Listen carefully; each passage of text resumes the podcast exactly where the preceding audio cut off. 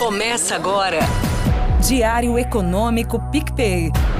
Uma análise das principais informações que impactam os mercados, a economia global e do Brasil. Apresentação Marco Caruso. Bom dia, pessoal. Hoje é sexta, 23 de fevereiro e este é o seu Diário Econômico.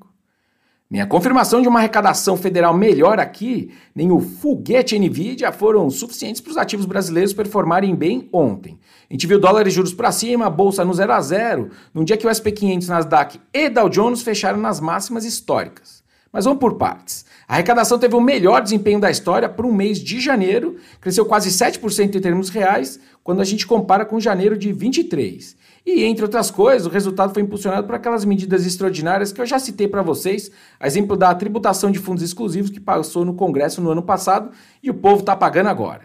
Teve também um aumento importante de piscofins, que deve ser pela reversão dos cortes de impostos lá de 2022. De mais estrutural ou menos pontual, vamos dizer assim, tem também as receitas previdenciárias e principalmente o imposto de renda que é retido na fonte do salário do trabalhador, que está crescendo forte, colado nesse mercado de trabalho que está aquecido aqui no Brasil.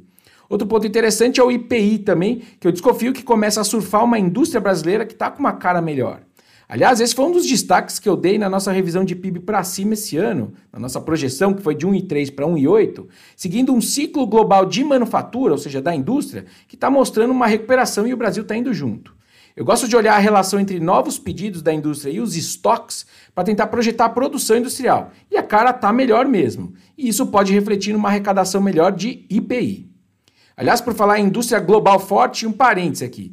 A JBS estreou ontem na conferência anual do Cogni, que reúne todas as gigantes globais do setor de bens de consumo, além de analistas e investidores que estão focados nesse setor. É a primeira brasileira a participar, falando ali da sua estratégia de negócio para esse grupo que é bem seleto. Bom, e aí, num mundo onde a indústria reacelera, o consumo está aquecido e as commodities estão no centro das discussões de cenário, a empresa está muito bem inserida com essa sua presença multigeográfica e produzindo alimentos, né? Outra que está na crista da onda é a Nvidia, né? Não tem como deixar de falar dela. Mais uma vez. Depois daquele relatório de balanço que foi excepcional, que eu já trouxe para vocês, ela carregou ontem nas costas ações de tecnologia do mundo inteiro. Na verdade, a Nvidia foi o gatilho para a bolsa americana, para a bolsa europeia e a bolsa chinesa baterem máximas. As ações dispararam mais de 15%. E mais uma estatística aí para você impressionar a turma no churrasco aí do fim de semana. A Nvidia adicionou 280 bilhões de dólares de valor de mercado num só dia, que também é recorde histórico. A gente está falando de uma Petro, uma Vale e um Itaú inteiros num único dia em valorização. Parece exagero e dá um certo receio mesmo, porque a gente, né, o ser humano, nunca vai se acostumar com coisas que são exponenciais. É muito mais natural para a gente achar que o mundo não dá saltos, né? Mas quanto mais eu leio e mais uso a inteligência artificial no meu dia a dia, mais eu vejo que o potencial da inteligência artificial parece mesmo exponencial.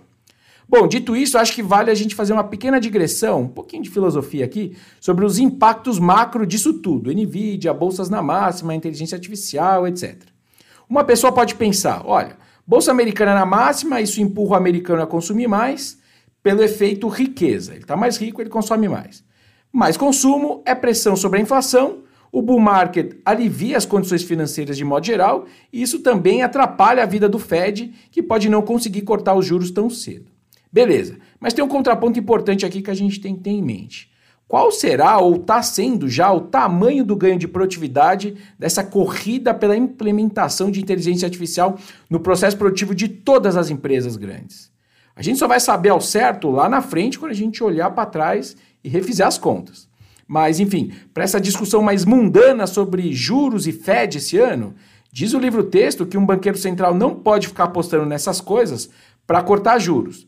Mas é interessante a gente também perceber que o mundo conseguiu trazer a inflação de volta para níveis razoáveis sem grandes estragos na economia, pelo menos até agora.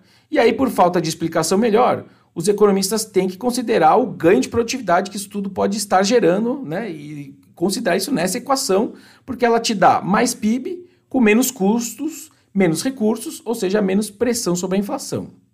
Veremos. Bom dia, bons negócios e sorte sempre. Você ouviu?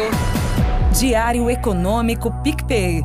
Uma análise das principais informações que impactam os mercados, a economia global e do Brasil. De segunda a sexta, às seis da manhã, no Spotify e YouTube.